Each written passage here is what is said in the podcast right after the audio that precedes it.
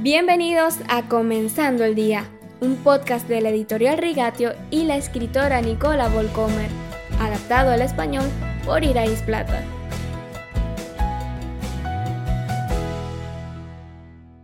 Hoy continuamos con el tema del mes, donde nuestra alma tiene su hogar.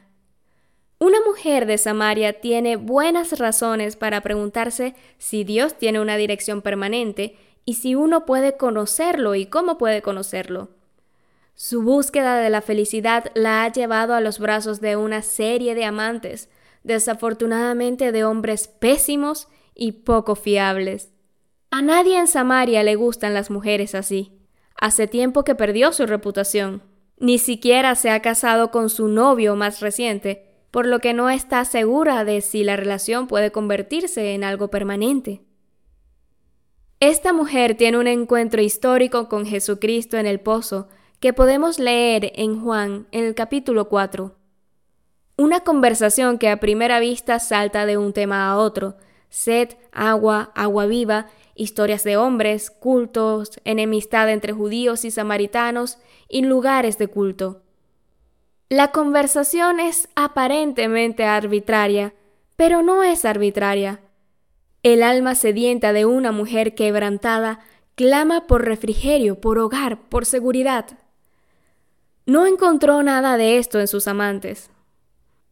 Los judíos dicen que el lugar donde debemos adorar está en Jerusalén, pregunta ella. Su repentina pregunta sobre el lugar legítimo de adoración de Dios puede ser un cambio de tema para distraer la atención de las historias de sus hombres, pero no es un cambio de tema. La respuesta de Jesús da en el blanco. Quienes lo adoran, lo hacen en espíritu y en verdad afirma. El lugar de reunión de Dios está allí en esa fuente. Su lugar de encuentro está donde los corazones sedientos claman por Él. En espíritu es decir, sin objetos sagrados o acciones religiosas.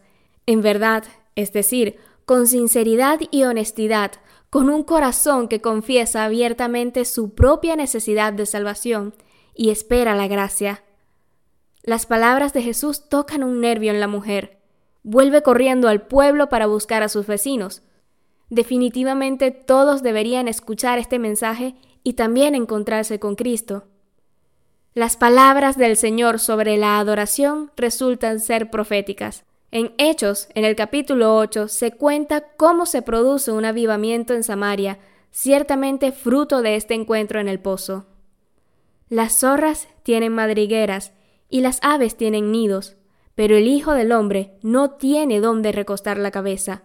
Mateo 8, versículo 20. No lo necesita. Él está en casa y esto también aplica para ti hoy.